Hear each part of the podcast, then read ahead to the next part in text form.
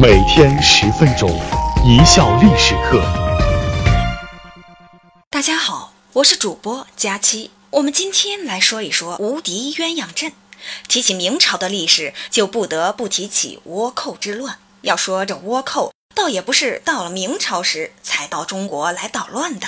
在元朝末期，这帮二浪子就纠合了一批高丽棒子，屡次在沿海劫掠。明朝建立后，大大加强了海防，海军实力强横，那可是威名赫赫的全球第一海军。要不然，怎么能支持郑和七次跨海远洋？所以倭寇也基本绝迹。但是到了明代中期，随着海防的松弛，海军舰队的凋零，这批二浪子在一批汉奸的帮助下卷土重来，最终形成了持续上百年、影响半个中国的大倭乱。史书记载，明初从洪武到永乐的五十七年间，倭患次数共为九十四次。年平均不到两次。永乐以后到嘉靖之间，近百年的倭患记录次数仅为十七次。在嘉靖一朝的四十五年间，倭患次数突然猛增到六百二十八次，占全期的百分之八十。但是进入隆庆年间，又骤减为四十八次。当然，出现这种变化，不是倭寇们受到了良心上的感化，而是他们基本上都被宰光了，杀怕了，不敢来了。为什么说戚继光的无敌鸳鸯阵是神器呢？为什么说无敌鸳鸯阵是几近完美的战术队形呢？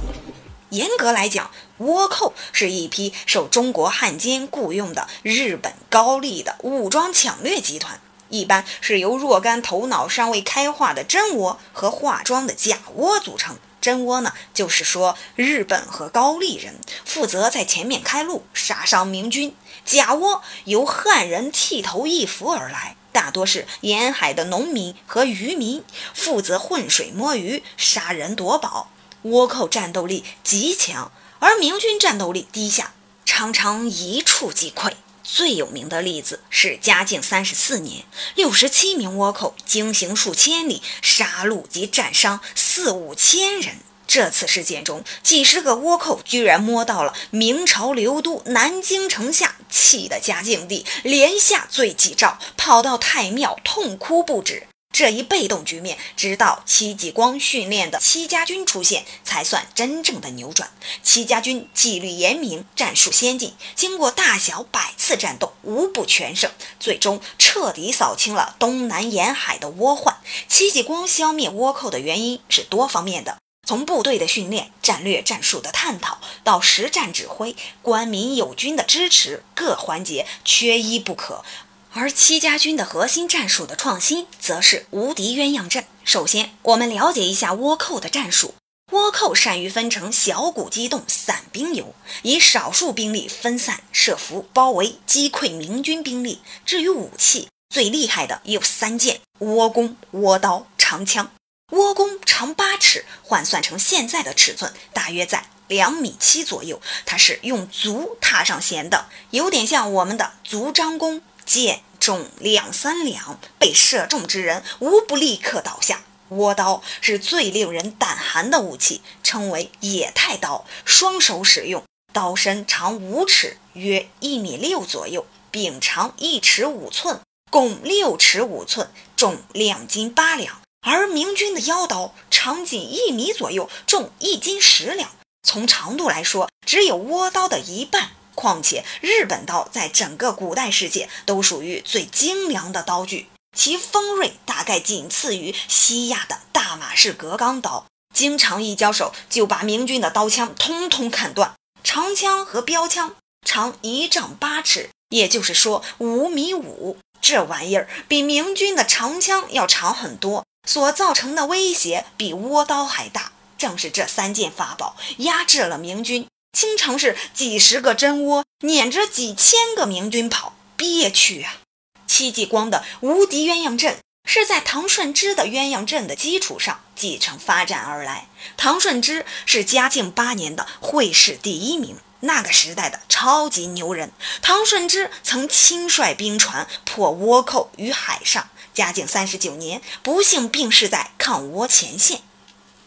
戚继光的无敌鸳鸯阵，每一小队十二人，队长一名，盾牌兵两名，狼兵两名，长枪兵四名，短兵两名，一名火头军负责挑锅做饭，不参加战斗。参加战斗的十一人，除队长外，共十人，分成两组。盾牌兵站在最前面，其后是狼显兵，再后是两名长枪兵，最后是躺把手。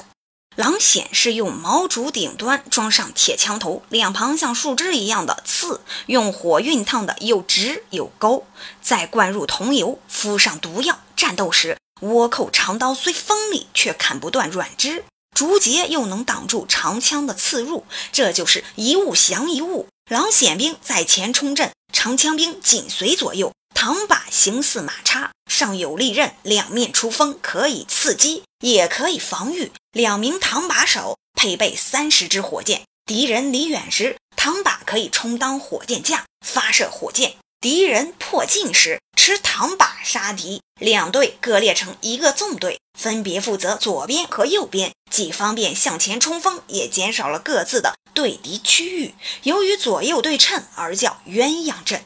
攻击时，由盾牌兵掷出标枪，引诱敌兵离开有利的防御位置。引诱成功后，狼筅兵则以狼筅把敌人扫倒在地，手持长枪的伙伴一跃而上，把敌人刺死戳伤。最后，两个手持唐把的士兵则负责保护本队的后方，警戒侧翼，必要时还可以支援前面的小伙伴，构成第二线的攻击力量，分工明确呀。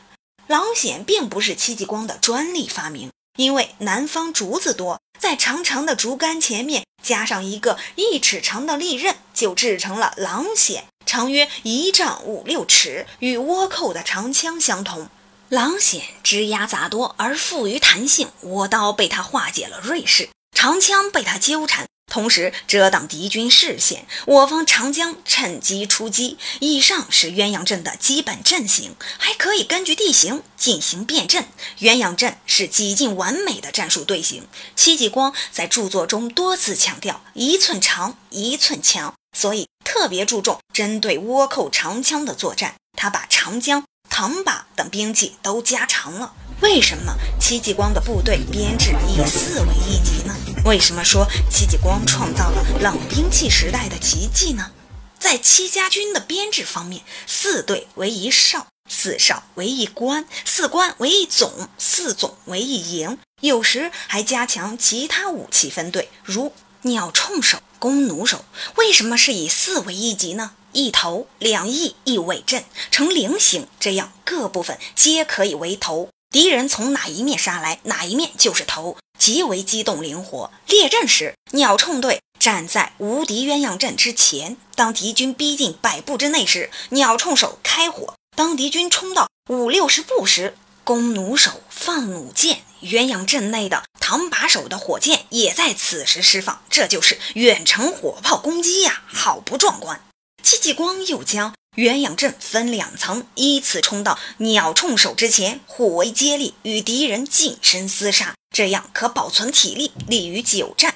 考虑周到啊！在作战中，保持队形最为重要。戚继光规定，如果队长盾牌兵冲锋，后续兵员不紧跟，擅自撤退逃跑，导致队长盾牌兵牺牲的话，全队要为其偿命。